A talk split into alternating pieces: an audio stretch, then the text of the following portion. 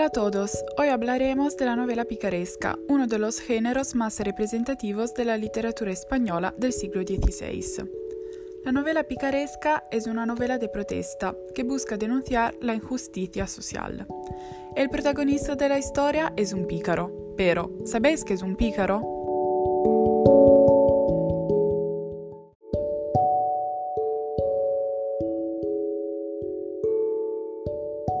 El pícaro es un chico que ha nacido en una situación familiar difícil, es casi siempre huérfano, no tiene comida ni tampoco dinero y por eso vive engañando y haciendo trampas para salir adelante.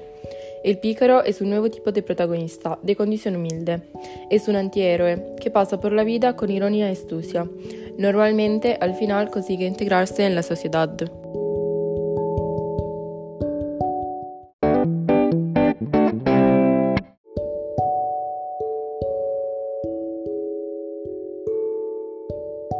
Ahora vamos a ver algunas características típicas de este género.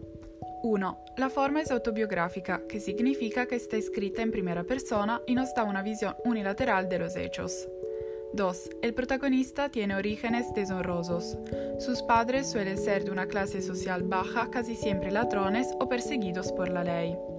3. La sátira social. Se cuentan las injusticias de la sociedad. 4. Muestra una visión pesimista de la vida. 5. El ingenio picaresco. Debe luchar cada día para sobrevivir y para comer.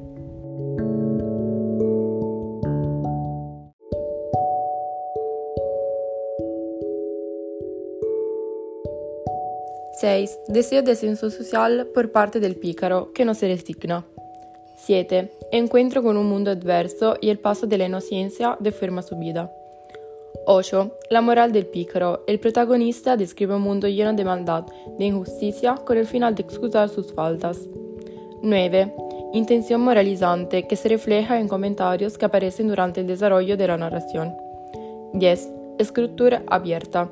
La obra está formada por escenas que tienen en común un solo elemento, el pícaro.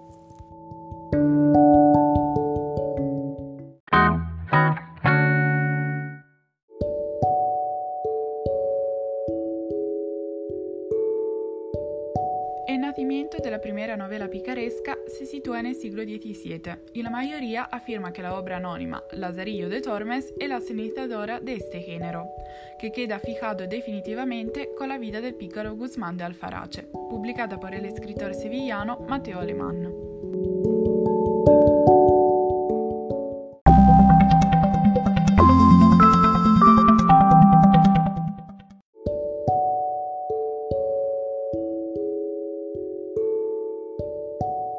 Es hora de despedirse. Si te has perdido algo, escucha el audio otra vez.